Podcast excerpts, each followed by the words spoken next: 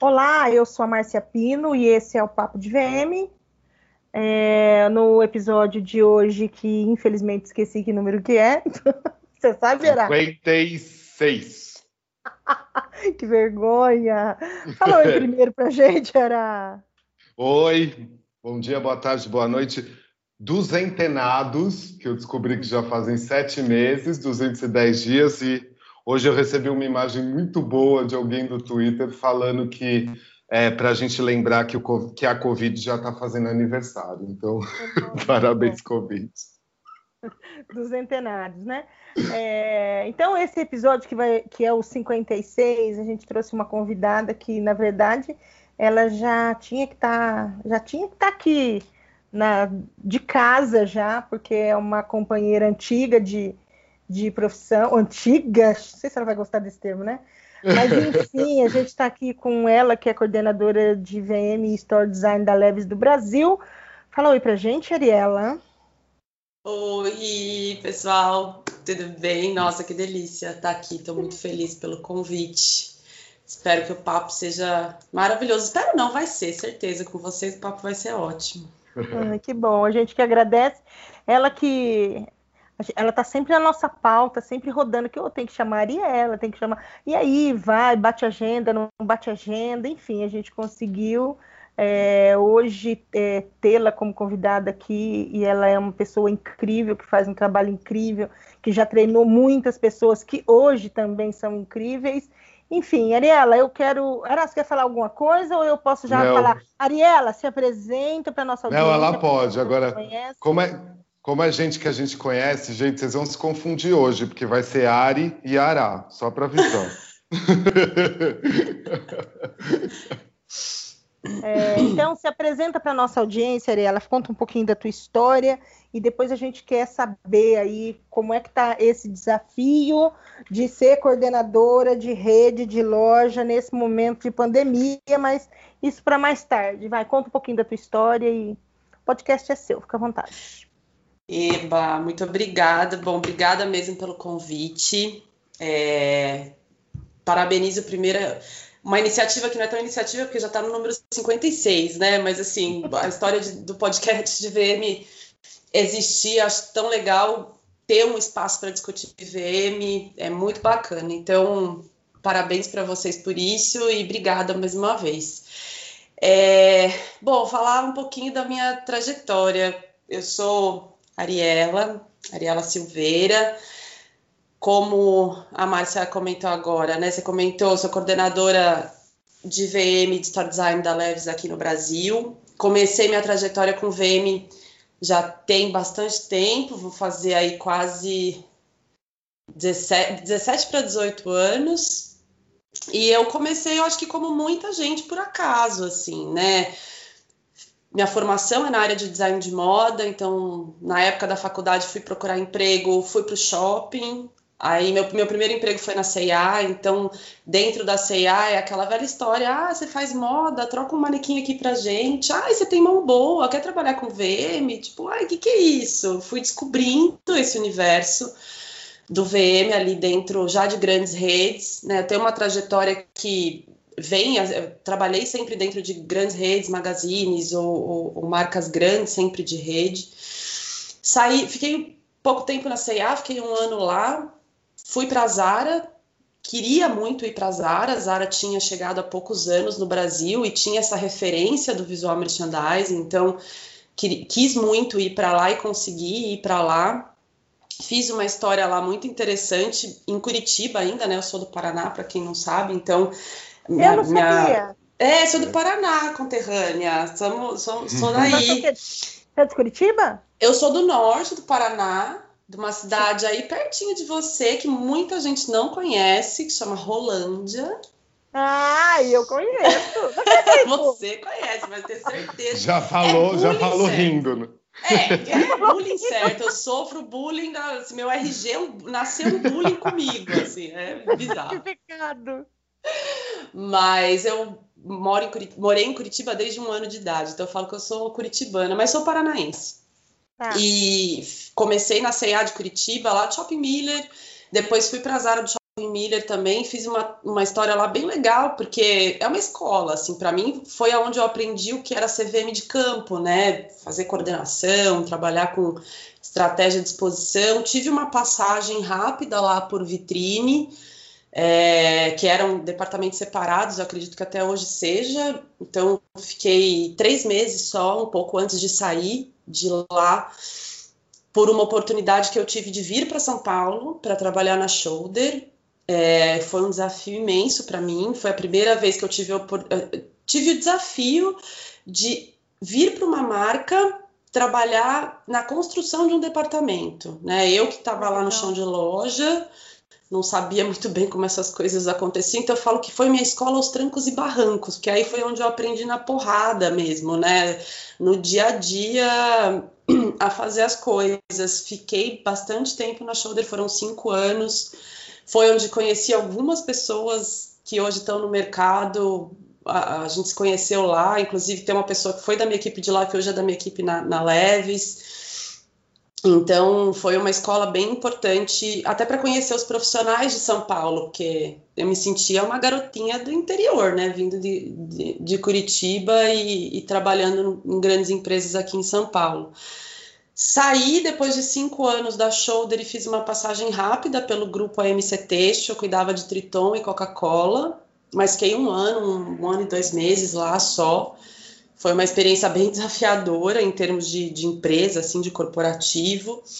E aí, quando eu saí de lá, eu falei, ai, não quero mais.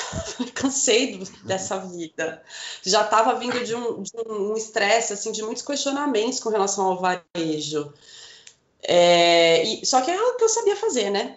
É o que eu sabia fazer, e aí eu quero fazer do jeito que eu acredito que é o melhor jeito a ser feito, né? E resolvi empreender e abrir a minha consultoria hoje, depois de sete anos que eu tive esse start, faria as coisas de uma maneira diferente, mas a Whatever me proporcionou muitas experiências legais. Foi um universo assim muito distinto do que eu estava acostumada a fazer. Desafio de, de grana, de conseguir cliente, né? Tudo isso que vocês conhecem muito bem. E, mas me proporcionou a oportunidade de fazer alguma, uma coisa que eu gostava muito, que era dar aula, né? Então foi onde eu iniciei todo o processo de, de ter a oportunidade de lecionar sobre VM, é, até né, dei aula, a Monaina, que estava aqui no, no, episódio passado, até discutei o podcast dela, é, querida, que me, me, abriu uma porta muito grande, assim, na verdade, é muito louco como esse mercado é, né? Quem me indicou para a Monaina foi a Juliemia, e aí eu conheci a Monaina, e eu fui dar aula no Senac, aí de lá fui para a Pan-Americana, e aí você vê, as coisas vão se, se, se misturando, né? E, e aí depois juram que a gente é tudo concorrente, né? É, é uma coisa, tá tudo misturado, né, minha filha? Todo mundo se conhece, é uma coisa de louco. É. E acho que, que, Mas que tem muita que gente... acham que a gente tem os que acham que a gente é tudo panelinha. É, é mas a gente acha que a gente se odeia. Acho que é natural, né? As pessoas veem muito o mercado como uma concorrência. Eu acho que tem muita gente que se ajuda, tem muita gente também que não se ajuda. Não dá para a gente ser. É, é, não olhar para isso, a gente sabe que é verdade, mas eu acho que no geral a gente se ajuda muito. Eu acho que isso é muito legal, as pessoas se conhecem mesmo, né? E aí, depois que eu quatro anos de whatever, a água bateu na bunda, principalmente financeiramente.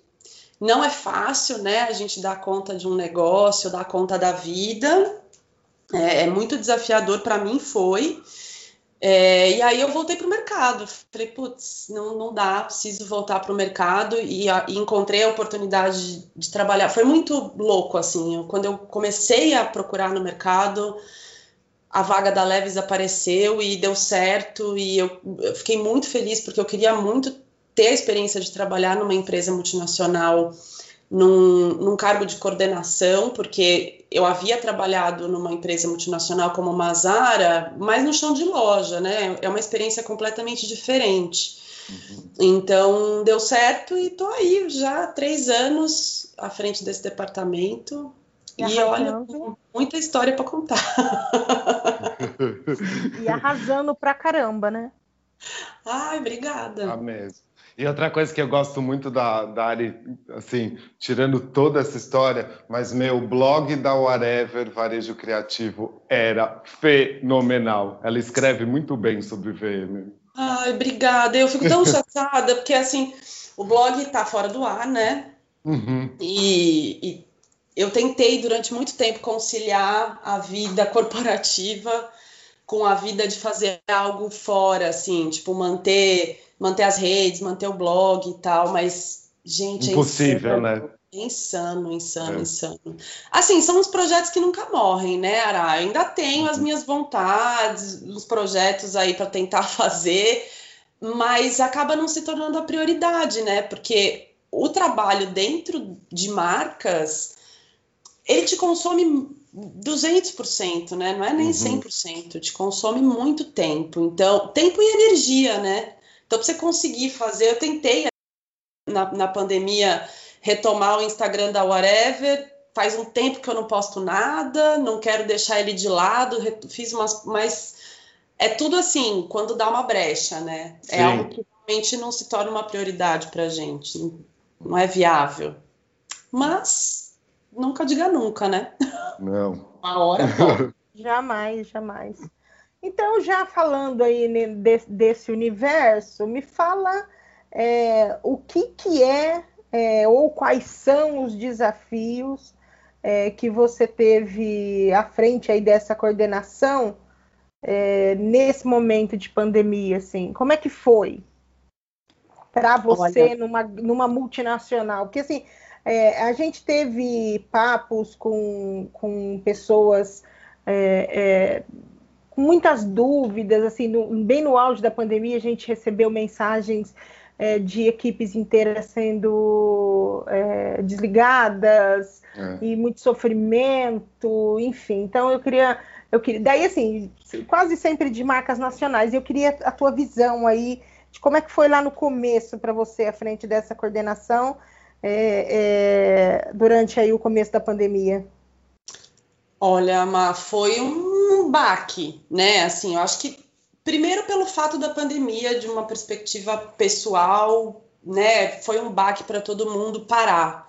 É, eu acho, eu, eu falo hoje, né? Sempre, enfim, quando eu discuto com a equipe, a gente lembra que assim as primeiras semanas elas foram tensas, porque a gente trabalha basicamente, né, o foco do nosso trabalho são as lojas.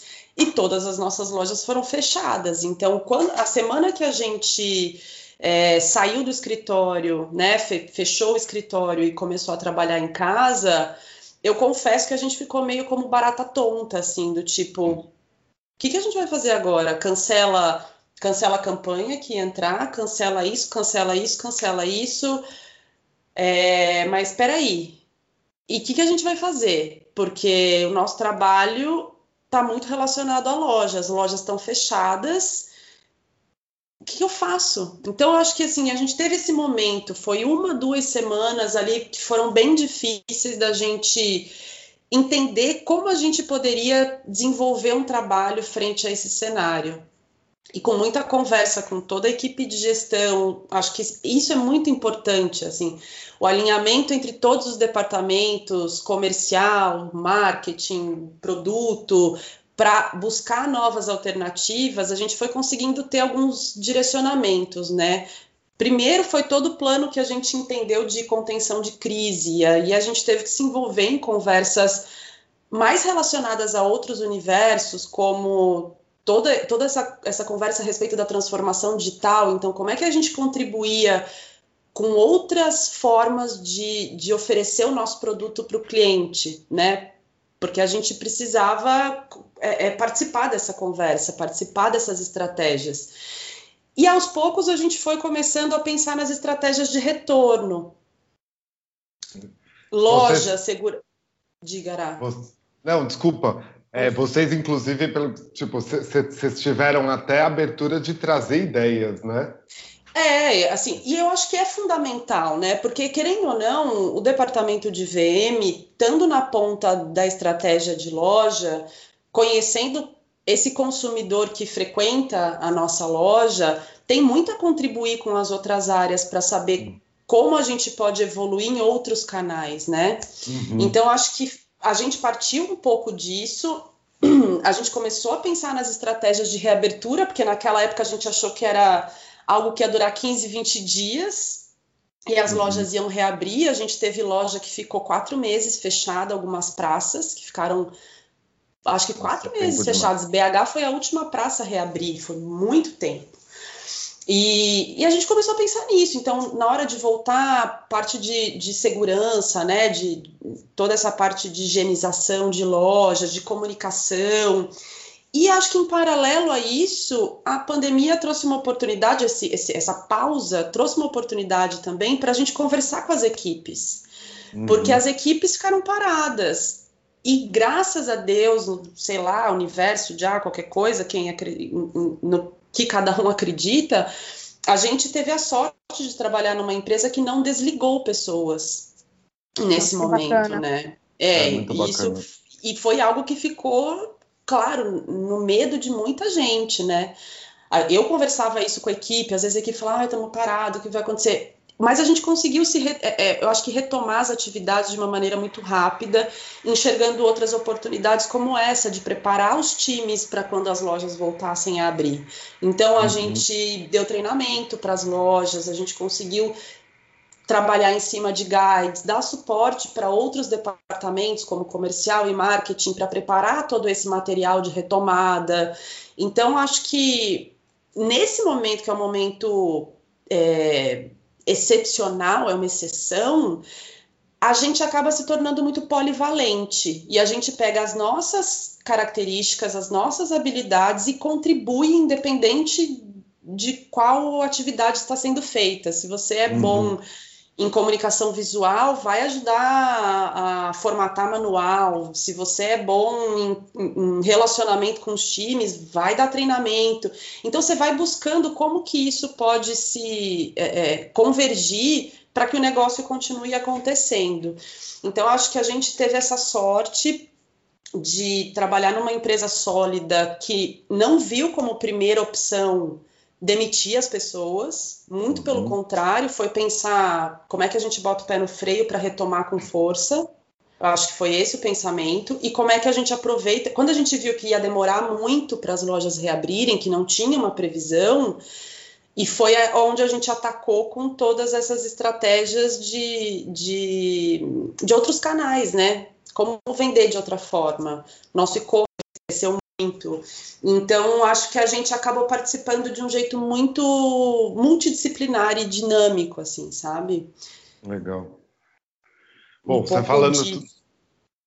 tudo isso, já vem até uma segunda pergunta aqui para você, é, que eu acho que tem a ver bastante com tudo isso que você está falando. Você acha que a criatividade tem sido uma chave para essa nova, para essa reinvenção toda? Assim, e eu não digo nem, a gente não está dizendo nem só reinvenção, ah, e o cenário, reinvenção de tudo isso que, que vocês tiveram oportunidade. Olha, Ara, eu acho muito, muito legal essa, essa questão, porque, curiosamente, há um mês mais ou menos, a gente fez um, um evento online de treinamento para as equipes, que é uma convenção que a gente tem todo ano, é a principal convenção da empresa, para toda para todo time de loja. E uhum. ele é uhum. presencial, é, é incrível, assim, a gente traz todo mundo, é um momento super de engajamento dos times e tal. E esse ano foi online por conta da pandemia. E, curiosamente, né, o meu tema foi criatividade. Ah. E, quando, é, e quando eu fui falar sobre criatividade, falar sobre VM, eu comecei a buscar muitas coisas a respeito disso, né?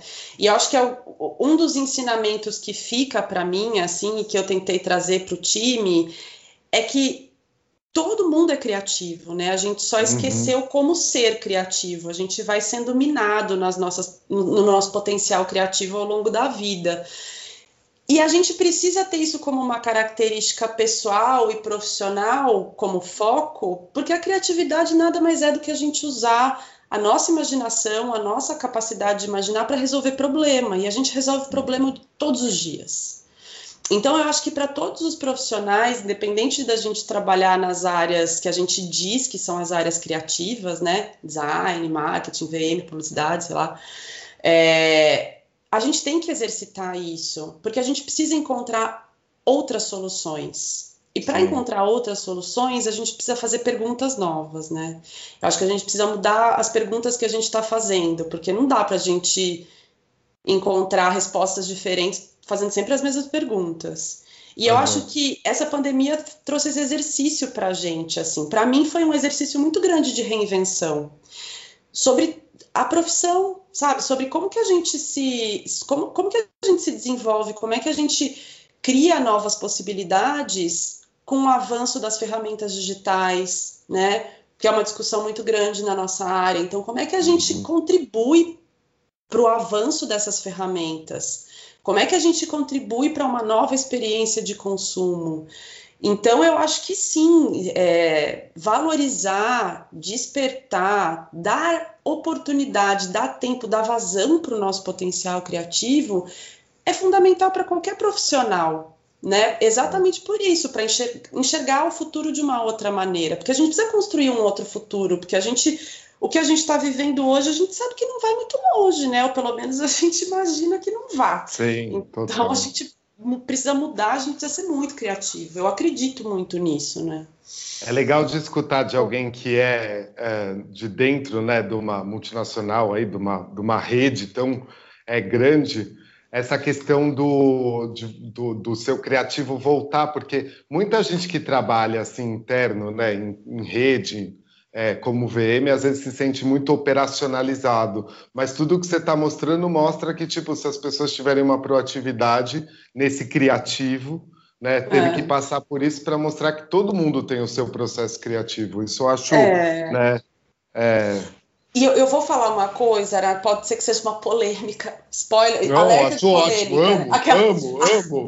alerta de polêmica. Hum. Talvez seja, talvez não, mas talvez eu acho que a gente tenha essa sensação, porque, e eu falo olhando muito no espelho, porque eu já tive nesse lugar também. Uhum. Eu acho que a gente imagina que ser criativo é literalmente projetar, desenhar, criar algo extremamente é, belo, esteticamente maravilhoso, Sim. uma coisa com apelo de design incrível. Ah, então essa pessoa ela é foda, ela é criativa.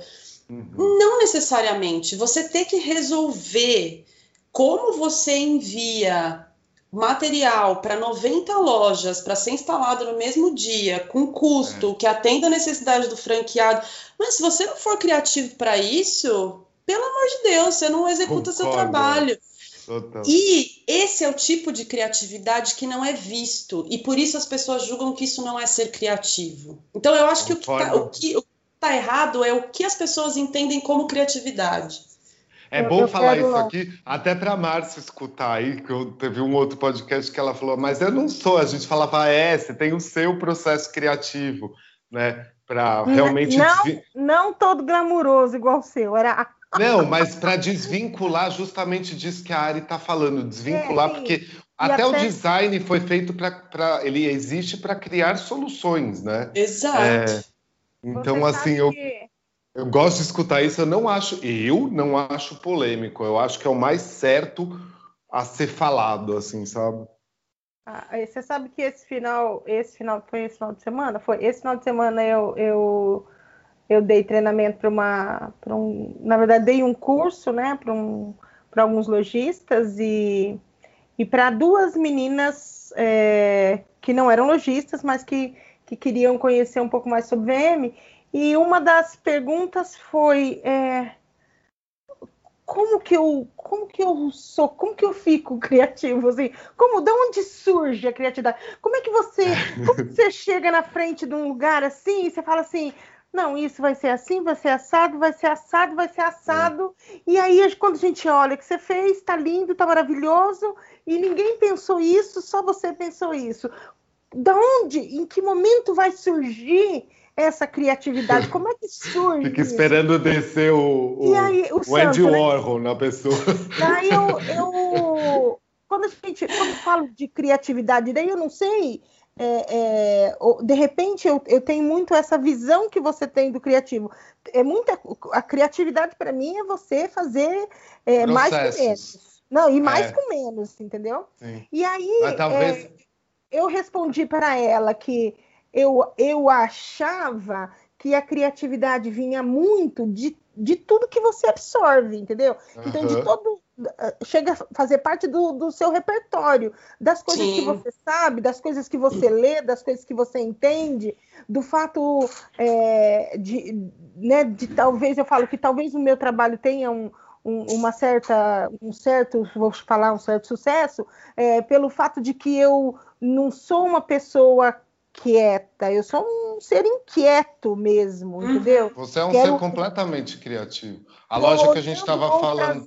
Olhando outras áreas, analisando Sim. outras coisas, estudando outros assuntos, para agregar isso no meu trabalho, para que o meu trabalho cada vez mais seja é, mais eficiente. Então, eu, eu expliquei para ela que, que eu achava que ir numa feira, ir num teatro, ir no museu, no musical, num filme, todo o repertório que você carrega é que te traz uma. Lá no final, você olhar o negócio e acho que eu vou fazer assim, ou acho que eu vou fazer assado. Além das maneiras do que se aplica a técnica. Então, a Ari sabe bem disso. Ela está na Leves agora há três anos, ela já tem uma história com coordenação de VM há bastante tempo, né?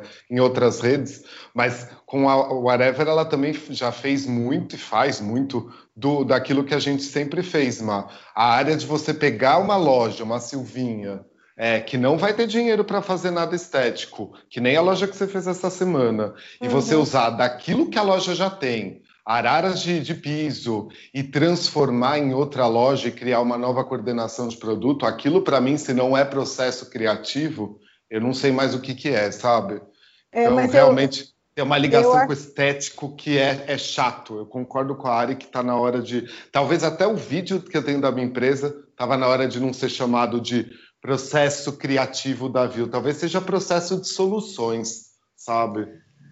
É, eu acho, que é, eu acho que é muito desconstruir o que a gente conhece. Eu concordo muito com a Mar. É, é, é, ser criativo é repertório, é ser curioso, uhum. é, é, estudar, é você ter interesse, mas é para tudo. É desde você resolver o, o, a, o, prato que você vai almoçar, sabe, com aquilo que você tem na geladeira, até você com recurso e sem recurso. Eu acho que assim, é. com recurso fica mais fácil, num sentido, quer dizer, nem sempre, né?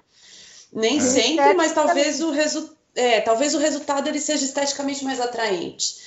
Mas é, eu até acho interessante isso, porque pegando um gancho do que eu ouvia, eu ouvi a Camila Salek falar aqui no podcast dela, quando ela, uhum. quando ela participou, e, e eu teve uma pergunta que falava sobre rede. É, é, isso, assim, às vezes a gente fala, poxa, mas você vê a vitrine daquela loja, ah, é só banner, é só adesivo, tá, tá, tá. porque são as soluções viáveis. Então, como é que você cria uma imagem, uma mensagem atraente com recursos limitados, né?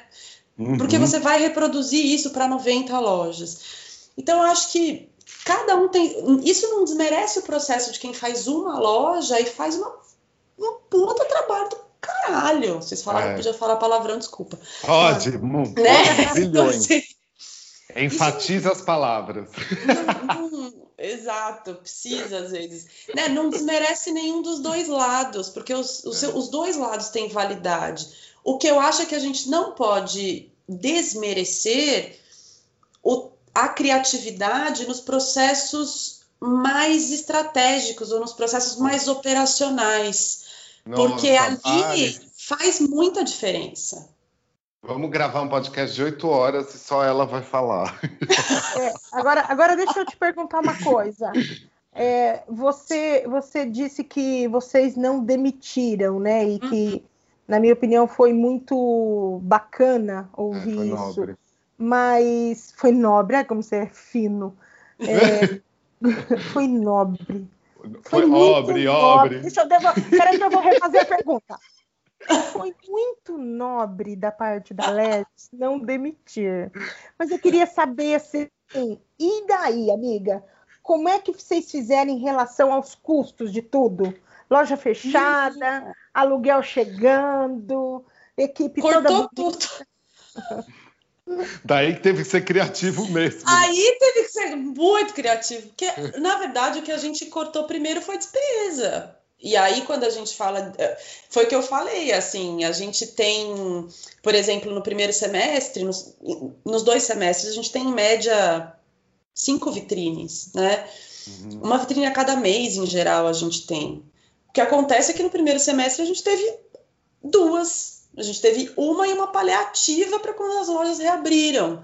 Uhum. A gente cortou todo o investimento. Então, assim, o mais desafiador foi exato. A gente teve que se virar muito nos 30, do tipo, meu.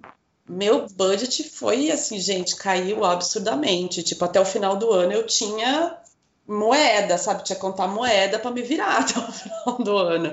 Então, a estratégia que a empresa atacou foi essa: renegocia tudo. Renegocia uhum. tudo, renegocia aluguel, renegocia, sabe, corta budget, corta verba, corta isso, corta aquilo, corta aquilo outro. É... Esse foi o primeiro passo. É claro que se a situação, a Leves no mundo demitiu pessoas, né? Estou falando da Leves Brasil. A Leves no uhum. mundo demitiu pessoas, mas demorou muito para a Leves é, é, tomar essa decisão. E, e, e, particularmente, acho que tomou de uma forma muito, humana, muito humanizada. É, e não é porque eu trabalho, não, é porque eu acredito muito na empresa que eu trabalho. E olha que é difícil falar isso, porque eu já trabalhei em muitas empresas e, e falar que, eu, que os meus valores eles são é, é parecidos com os valores da empresa que eu trabalho, e, e isso é muito bacana, é difícil. Então, eu acho que é, a empresa teve que se reestruturar como um todo. No Brasil, a gente tinha uma situação um pouco mais confortável, porque a gente tem um quadro muito pequeno de pessoas. É, então não tinha muito como cortar pessoas. Se cortasse alguém, você cortava às vezes um departamento inteiro. Então não uhum. tinha muito essa possibilidade. Então a gente já está com o custo. E, e, e, assim foi, está sendo o ano inteiro, e assim vai se refletir no ano de 2021. Uhum. Mas ainda assim é uma empresa que eu, eu falo, enquanto tanta gente fechou loja, a gente pôs o pé no freio no nosso plano de expansão, mas está abrindo loja. Se eu te falar que eu ainda tenho tantas para inaugurar até o final do ano, menina. Nossa, Atrasou algumas, Ari? Atrasou, óbvio. Todas. Né? Todas. Tá. Todas. É. O calendário, o planejamento a gente não conseguiu manter. Mas eu, eu quando a, a, gente fechou pra, na pandemia, eu estava com uma obra em andamento. Rapaz, uma loja que é para entregar em 30 dias, eu entreguei em 80. Foi assim, surreal.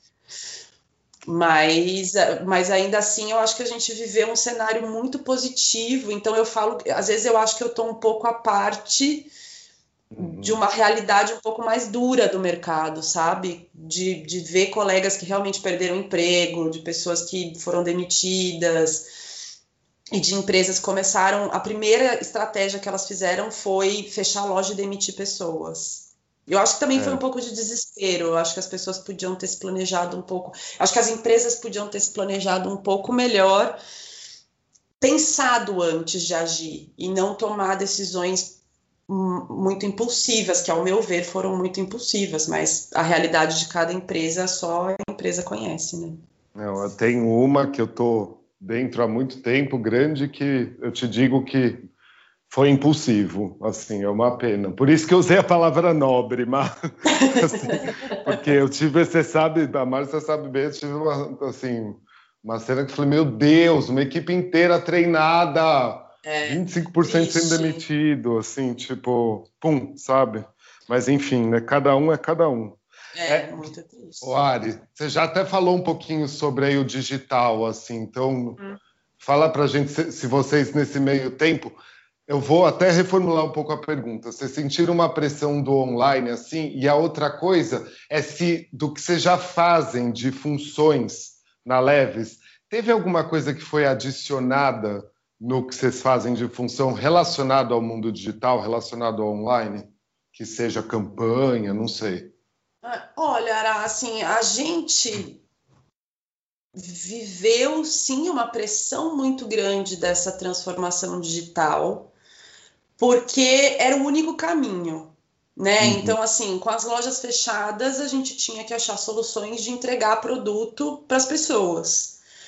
Então, nosso e-commerce continuou funcionando, teve um, um, crescimento muito significativo por conta dessa, dessa possibilidade única né, de você conseguir comprar no digital. E outras ferramentas foram pensadas, foram adicionadas para você poder entregar produto na casa do cliente, enfim. É, é que ferramentas a gente. Eu acho que a, a grande questão foi essa, né? Que ferramenta eu uso com a loja fechada para eu conseguir entregar. A gente surfou na onda, como muitas marcas aí dos shoppings, de fazer esses sistemas de drive-thru, né? De, uhum. de, fazer agendamento aí. Porque é claro que no final das contas a gente precisa fazer a conta fechar, né? É, é natural para toda empresa. De uma perspectiva de trabalho, a gente sempre teve muito envolvido nas discussões de como inserir o digital no universo do varejo. Uhum. Como uma empresa grande, aí falando de uma perspectiva de uma multinacional, não é fácil, né? A gente tem, tem até uma.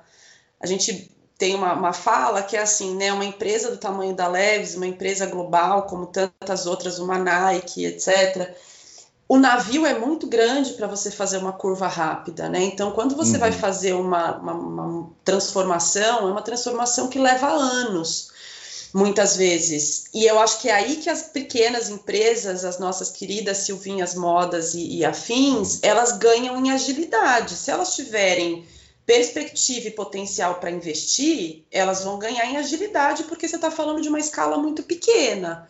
Quando uhum. você fala de uma escala muito grande você vai levar muito tempo para se transformar. E aí você esbarra em sistema, você esbarra em, é, é, em custo, você esbarra em equipe, você esbarra em um monte de coisa, né? Uhum. É, a gente não eu, não, eu não vejo que a gente tenha adquirido novas funções. Não, não, não posso citar que a gente adquiriu novas funções por conta do digital. A gente uhum. sim deu apoio para a área de, de marketing para cumprir algumas atividades relacionadas ao digital, porque a gente estava com uma demanda que foi bruscamente reduzida.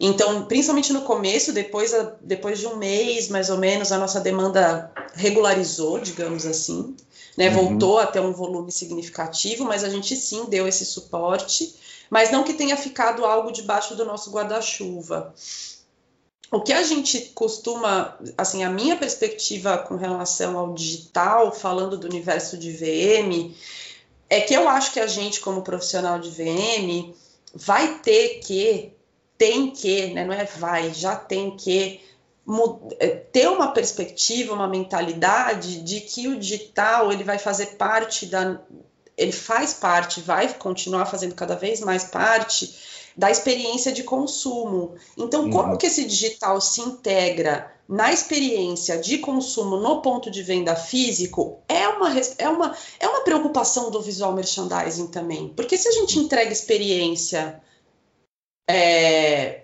dentro do ponto de venda físico, relacionada à jornada do consumidor e relacionado à exposição do produto e à estratégia de de relação com esse produto, a gente vai ter que entender um pouco do digital, né? É, das, uhum. das, não, não tem como fugir disso.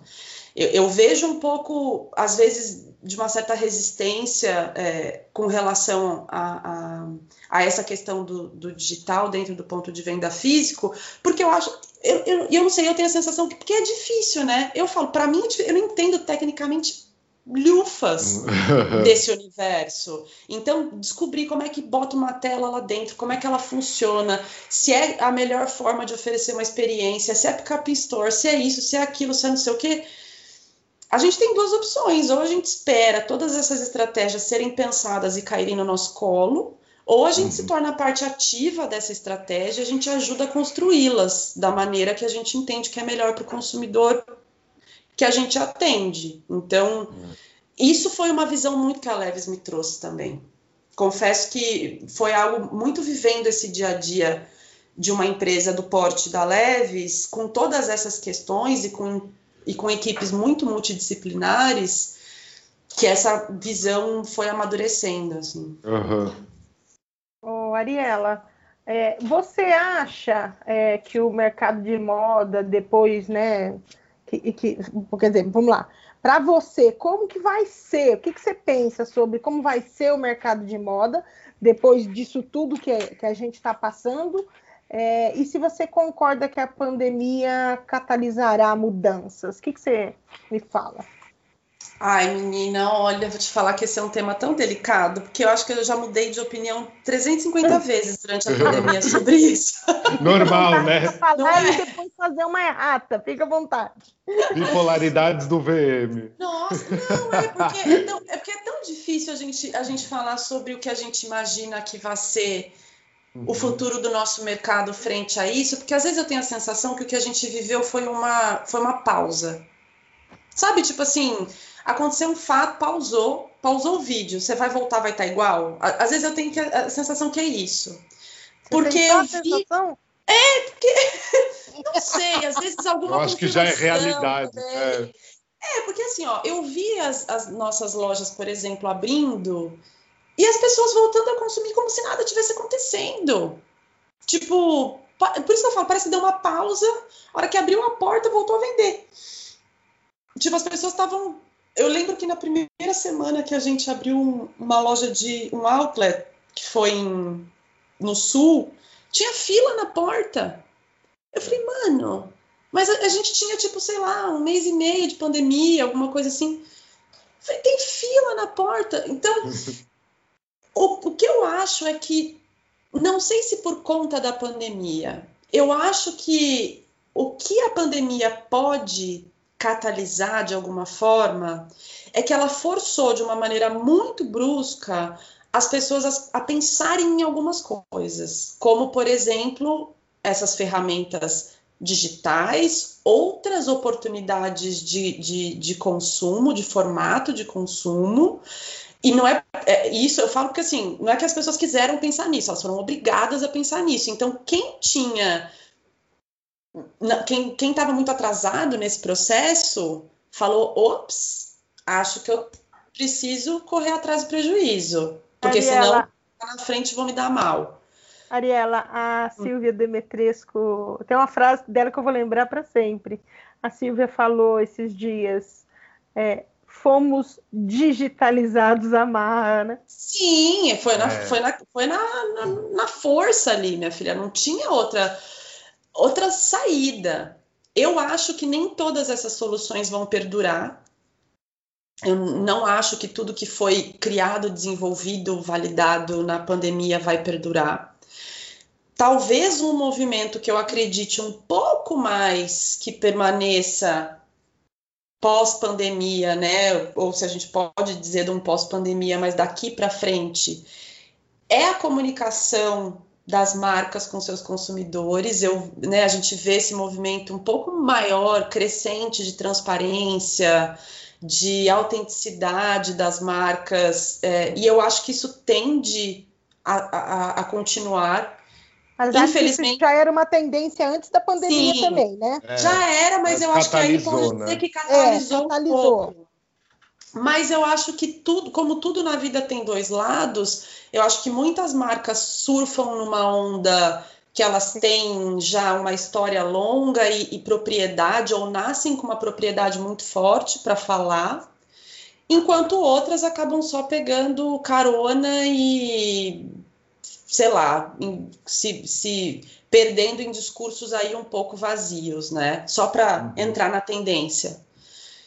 E eu acho que aí talvez essas marcas sejam, como eu posso dizer assim, talvez ceifadas ao longo do caminho, né? E as, e as mais verdadeiras permaneçam. Que eu acho que, que a relação de consumidores com marcas é feita um pouco disso.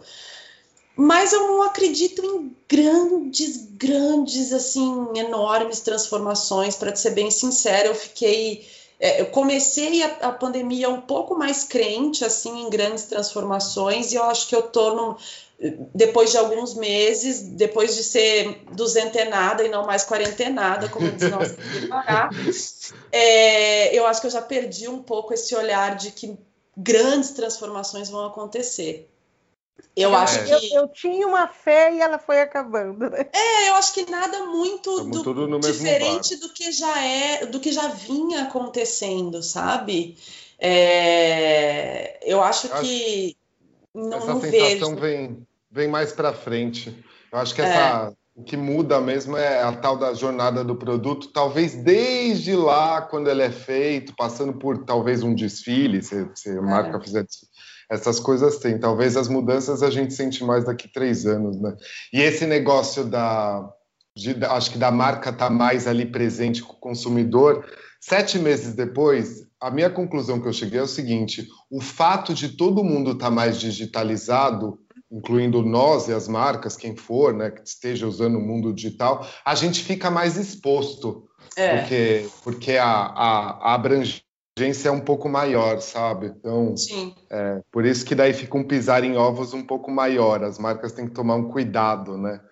É, a gente está vivendo um momento, eu acho um momento de comunicação muito delicado, né, Ara? Tudo que é. a gente fala como pessoa, como marca, é, como entidade, é, é muito delicado, né? É, é, é, é alvo muito fácil de qualquer tipo de é, de contra-opinião, de confirmação, de ataque, de qualquer coisa para o bem e para o mal. Então, Sim. eu acho que a gente vive um ambiente muito.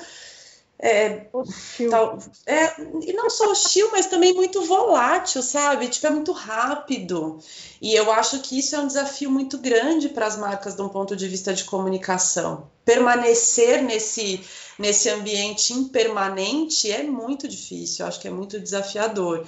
Então eu, eu vejo um pouco a gente vivendo mais no presente, mirando menos no futuro do que tentando prever tanto o futuro que parece que está tão nebuloso com o cenário Verdade. que a gente vive hoje, sabe? Verdade. Verdade mesmo. É... Que soluções que a Leves adotou, assim, tem as que a gente já conversou muito aqui, né, com, com outras, em outros podcasts, assim, que soluções que, que foram adotadas aí, e teve alguma solução nesse meio tempo que é diferentona perto das outras marcas ou não? Se tiveram alguma, em relação a, até a exposição de produto, uhum. que. Olha, Ara, eu acho que assim, como uma grande rede, a gente, é, é sabe, tipo, posso dizer que a gente é, é, seguiu bem a cartilhazinha, assim, sabe? A gente não, uhum. não, não, não, fugiu muito, não fez nada tão inovador. Eu acho que seguimos as soluções que o mercado seguiu, né? Entrega de produtos, RAP, WhatsApp, drive-thru, ferramentas mais disponíveis e mais fáceis que estavam né, no mercado. Uhum. Uma porque envolve custo, né? Infelizmente é, é, é, a, é, a, triste notícia que a gente sempre tem que falar sobre. É, é, é. envolve custo. Investir em soluções, às vezes, muito inovadoras é muito legal, traz um, uma coisa muito bacana para a marca, traz né, um, um, cenário muito bacana, mas no momento que a gente custo de ser uma rede, né? Exato, a gente muitas vezes tem que fazer escolhas e, e e talvez a escolha tenha sido, já que tinha que cortar custo, manter o mínimo para sobreviver e poder continuar inovando lá na frente. É, acho que de uma perspectiva de produto, assim, de exposição, a gente sofreu o que todas as marcas sofreram, que é, foi a alta dos estoques. Eu acho que todo mundo ficou com coleção parada dentro da loja e para quem trabalha com VM sabe que isso é um puta de um desafio. Como é que você trabalha três coleções ao mesmo tempo, porque ela ficou, seu estoque ficou parado e você precisa vender.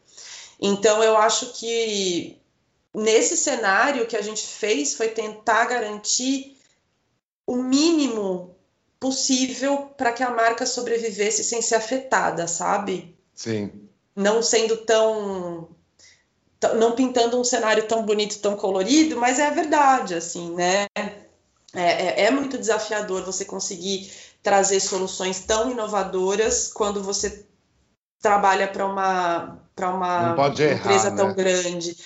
É, é, então, é, é eu tô com a Camila, citando a Camila Salek de novo da Vimer, eu tô muito com ela nos últimos tempos em relação à questão do uma rede de lojas, se possível, na utopia, no mundo colorido, ter uma loja lab, né? Uma loja laboratório, é. assim, para testar umas soluções assim.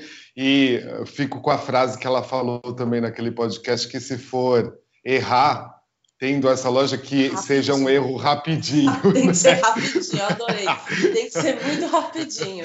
É, é total. Mas, mas isso vai para. Eu acho que assim, isso é válido para todas as marcas. E, eu, e, de novo, eu acho que marcas locais têm mais facilidade, mais agilidade e mais potencial para conseguir alcançar essas experiências de teste, labs e inovação do que marcas multinacionais. A cadeia de decisão ela é muito grande. Né, eu acho que isso é um outro, talvez um outro aprendizado. A gente pode ser inovador localmente, mas a nossa cadeia de decisão ela é muito longa. Então, você está embaixo de um guarda-chuva de uma marca global. Você tem que você tem ter muito cuidado com aquilo que você faz e tudo é muito e tudo é aprovado, né? Uhum. Então, acho que quando você tem uma marca que ela é local e tem uma cadeia de decisão menor, você ganha mais agilidade e talvez tenha até mais verba destinada para esses assuntos. Porque a gente, no final de tudo, no final das contas, tudo se resume a dinheiro. Você ter possibilidade de investir ou não. Porque não dá para inovar. Ah, eu quero criar uma plataforma digital XYZ. Tá, bacana. Quanto isso custa? É. é, pois é. Oh, oh, é, fica... Vontade a gente tem, projeto eu tenho na gaveta um monte, gente. Eu sinto isso um pouco, eu acho que fica um pouco sem, sem saída, né, Má? Me é. dá a impressão, porque daí eu penso nos clientes que eu tenho, tipo, às vezes você precisa provar números para eles, eles não vão deixar você errar rapidinho. É. Então, às não, vezes, por mais. Né? Daí a gente fica naquela coisa que a gente tenta inovar para esses locais independentes. Talvez o local independente tenha que ser uma marca jovem, é, com potencial e com uma bala na agulha aí para poder ter esses testes, porque dos que eu conheço, se eu não provar antecipadamente aquilo que eu estou querendo dar de solução inovadora, eles não vão fazer. Mas se eu não fizer, eu também não vou conseguir provar. Então daí a gente não sai, não sai desse muro. É, sabe? é achar aquela, é achar por, um, por uma sorte, por uma conexão, por uma relação boa, aquele aquele cara que está disposto a, a, a, investir numa, numa solução que te traz essa oportunidade de depois usar como referência e provar é. os seus números. É. Mas é, é difícil. Eu acho que assim, não que a gente tenha que desistir ou que não vai acontecer. Eu acho que a gente está sempre. Eu falo que tem, tem ideias, às vezes, que a gente está batendo na tecla há dois, três anos. Tem ideia Verdade. que eu estou batendo na tecla na Leves desde que eu entrei. Uhum. E, vou continuar batendo, porque uma hora vai acontecer. Você vai vendo que os caminhos às vezes vão se abrindo. Só que às vezes é. Às vezes, naquele, às vezes naquele momento não, se, não é prioridade e você tem que abrir mão daquilo para investir em outra coisa, que é o retorno rápido que a empresa necessita, tanto financeiro quanto de investimento de marca. É, é uma equação complicada. Ariela, você acha que é agora ou nunca o momento da, da, da, loja como um todo se reinventar? Até nesse sentido mesmo que, que a gente está falando agora? Ah, eu acho que é agora, mas não nunca. Eu acho que é agora e sempre. agora e sempre. é, porque eu acho que a gente. Eu acho que o varejo nunca vai parar de se reinventar. Eu acho que o consumo mudou desde que ele muda desde que ele surgiu. Então a gente pensar pensar dessa maneira, parece a gente parece ser, eu acho que a gente se torna muito determinista, sabe? Tem que ser agora, senão senão, senão o quê? Senão vai desaparecer? Não vai desaparecer. Tem, eu, eu, eu, nem falo assim, mas tem coisa que se não acontecer agora, daqui a pouco fecha, né? É, não, assim, Nesse eu acho sentido, eu, eu acho que é agora sim, ou nunca. Sim, sim, claro, acho que tem tem situações como agora que a gente está vivendo, né, Má, de pandemia, que ou as empresas elas entendem que elas precisam acompanhar o fluxo, acompanhar o momento, ou elas morrem. Eu acho que é isso, né? Sim. E eu, mas eu acho que é um pouco isso. Eu acho que as empresas, as marcas, elas têm que e que eu acho que a maioria das marcas não faz esse exercício, e é por isso que eu estou falando isso, eu acho que as marcas elas precisam entender o tempo em que elas vivem. Muitas marcas, elas vivem no tempo que elas surgiram, elas não evoluem, elas ficam paradas lá atrás. E aí eu acho que é isso que um pouco que faz elas morrerem. Então, nesse momento, eu concordo com você que agora ou nunca ou ela acorda ou ela vai morrer na, na praia, vai, vai parar. Vai morrer. Mas quando Mas eu falo que é um... sempre, é porque tem que seguir esse fluxo sempre, tem que acompanhar o momento sempre, né? Talvez o agora ou nunca é muito mais relacionado até o branding, né, dessa marca, é. seja ela rede, do que só o, o VM em si, né? A Sim, loja é, em si, né? Não, eu, eu, falo como, no mercado como um todo, é. entendeu? Sim, lojas é, total, que ainda é. estão, lojas que ainda não, não se ligaram que o Instagram é importante para a identificação da marca, que não que não integraram que o WhatsApp também é uma ferramenta de comunicação, sabe assim, esse tipo é, tipo de coisa, né? Não se, liga, não se ligaram na experiência, né? O agora é, nunca na experiência. É, exatamente. É. é, eu acho que eu acho que nesse sentido sim, porque é exatamente isso, mas esse é o espírito do nosso tempo. Então você uhum. tem que estar, tá, você, você tem que acompanhar, sabe? Eu, eu acho que eu, eu lembro, eu, eu, penso assim, né? Já vivenciei essa experiência de, de, de trabalhar em marcas que você via uma, uma diferença, algo que destoava entre o que a marca acreditava ser e o público é. comprava dela, né? Uhum. Então, isso para mim é um sinal muito claro de que ah, eu estou querendo captar novos consumidores, mas eu estou ainda vivendo naquele tempo lá atrás meu consumidor está envelhecendo e eu tô achando que eu tô querendo captar um consumidor novo e eu não tô acompanhando nenhum nem outro, uhum. né? Tô ficando ali perdido no limbo do meio do caminho. Então eu acho que é muito nesse sentido. Eu acho que as marcas elas têm que estar tá, sim sempre com a antena muito ligada com tudo que está acontecendo de transformação social, né, no, no âmbito político, econômico, social, tudo, para que ela se atualize e, e consiga uhum. atender as novas gerações, né? Eu acho que isso é um questionamento muito forte do momento que a gente está vivendo em comunicação, em experiência de loja. Sim. Ô, Ari, vou fazer a pergunta, nem acho muito cara de podcast Papo de VM, se me desculpa, vai doer um pouco os ouvidos da palavra que eu vou falar. Ah, mas não mas... tinha outra. mas acho importante saber para quem está numa visão aí de uma multinacional esses três anos, eu acho que é, é legal saber. Então, assim, você você já deu um monte de dicas, né? Um monte de coisas faladas aí. Mas você consegue resumir o que, que você acha que são tendências que, que possam vir para ficar, assim, dos últimos? Não precisa ser nem tempos de pandemia. O que, que você tem sentido que são coisas que no ponto físico veio para ficar, assim? Olha, tendência. eu tendência. Então, eu, eu, eu até faço uma ressalva da palavra tendência, porque eu realmente não sou essa pessoa que, que pesquisa é, é, mercado, comportamento com tanto afinco, né, para ter propriedade de prever algo. Mas o que eu enxergo da nossa do, do, dia a dia, daquilo que, que eu vivencio e, e, que eu troco com as outras pessoas, é que eu vejo um movimento grande das marcas é, e das, das empresas no geral com relação à experiência que elas oferecem. A gente, uhum. experiência é outra palavra que a gente repete, né, é, a cada cinco minutos, mas mas é fato, assim, a experiência é um fator muito importante. Que tipo de experiência você oferece? E eu acho que isso vai ser um questionamento cada vez maior. Vejo também que essa experiência está muito pautada no humano, numa experiência mais humanizada. Uhum. Não só, eu acho que o digital, quando ele vem, ele tem que agregar para essa experiência mais humanizada, mais focada no que o humano necessita. É até parece até paradoxal, né? Mas eu acho que é, mas eu acho que é o que vai fazer sentido, né? Nas relações entre as pessoas, consumidor, marca, suas vivências, suas experiências.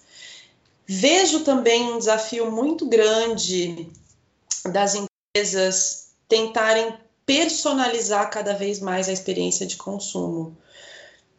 Desafio porque eu acho, eu entendo isso como um movimento, cada vez mais você tem uma experiência né, mais personalizada. Mas quando você fala, por exemplo, trazendo para o meu universo das grandes empresas, você decupar todos esses dados, né, de, de toda essa grande informação que você tem a respeito dos consumidores para oferecer uma experiência mais personalizada, é bastante desafiador. Mas eu uhum. vejo uma preocupação muito grande das empresas nesse sentido, inclusive da Leves, assim, né?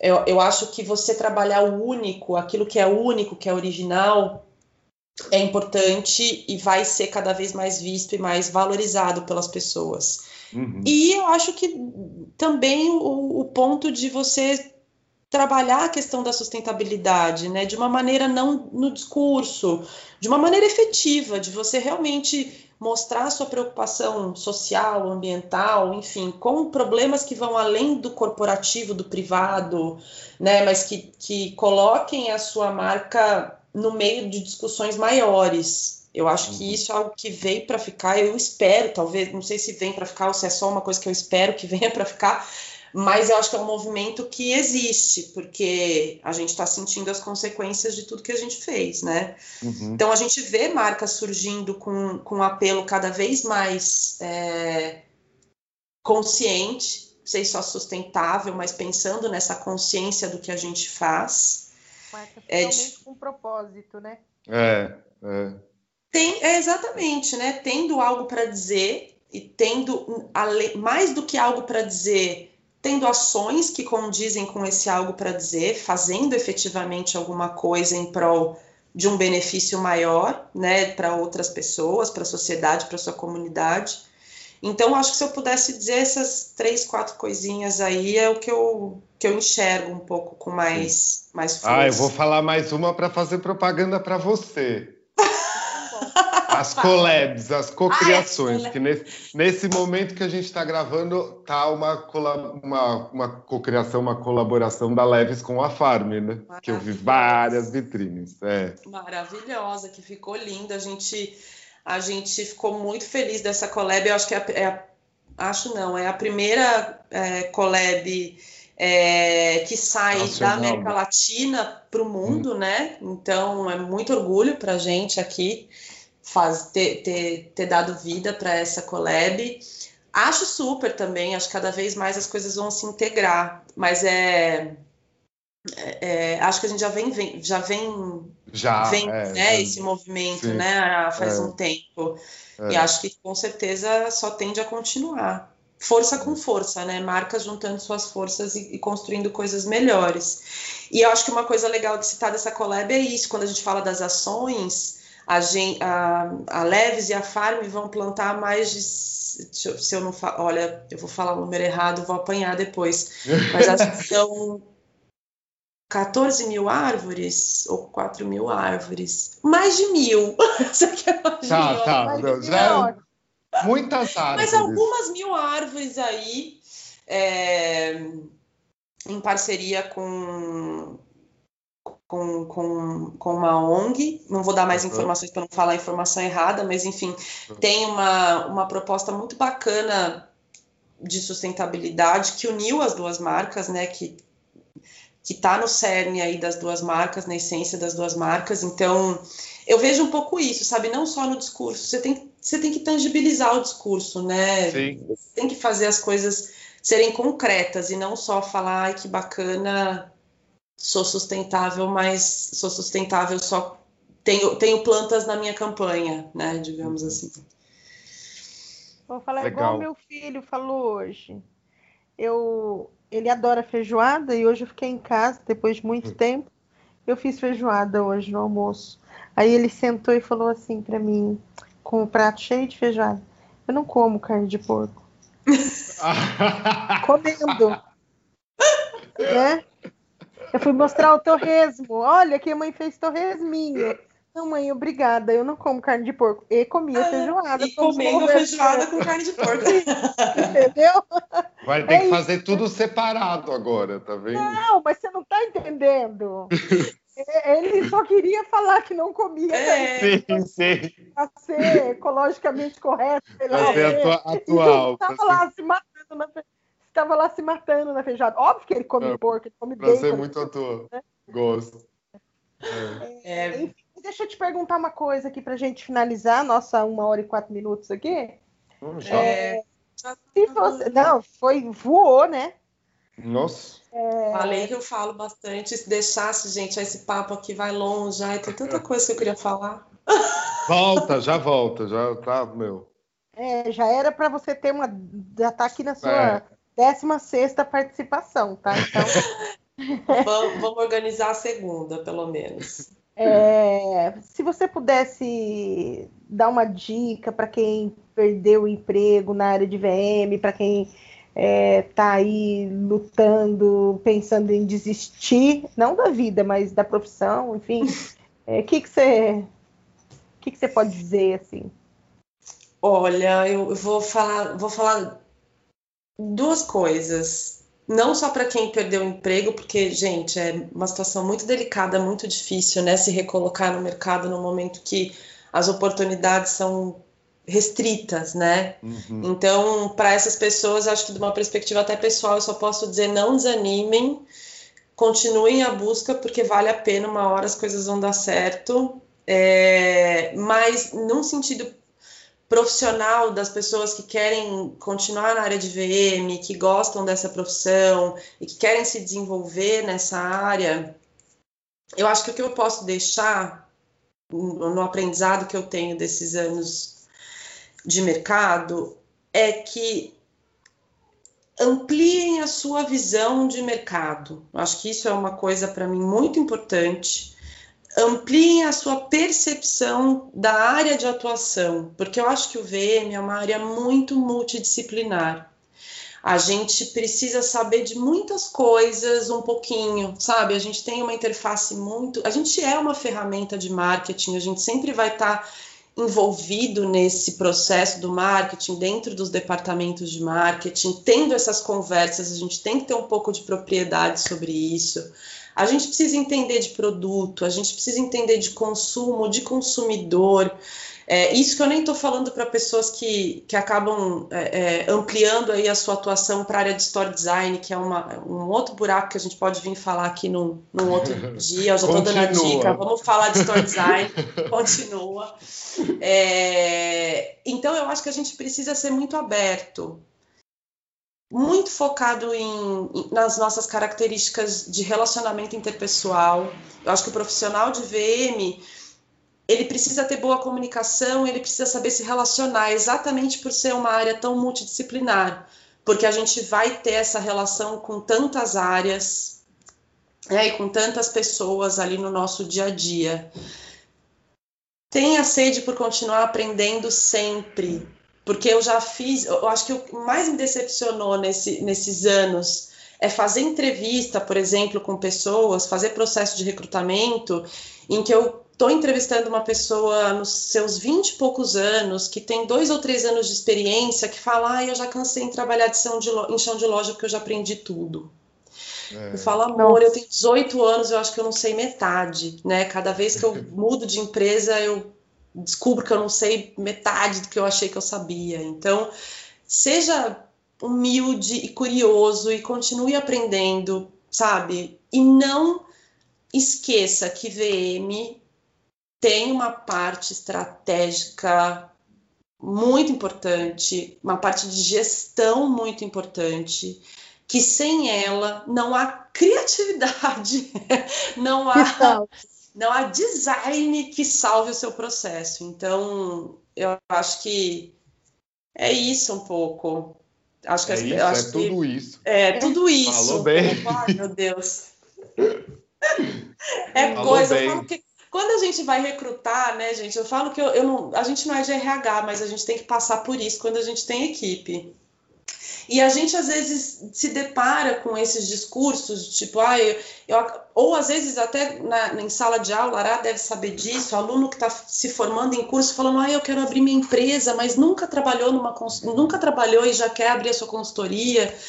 Falo, gente, tenham paciência, ganhem corpo, ganhem, sabe, vivência para poder construir a jornada de vocês, que é uma jornada, tem que ser construída, a gente não, não, não sai ali no, da Ari, faculdade, aluno, do curso, da, do primeiro emprego, sabendo tudo.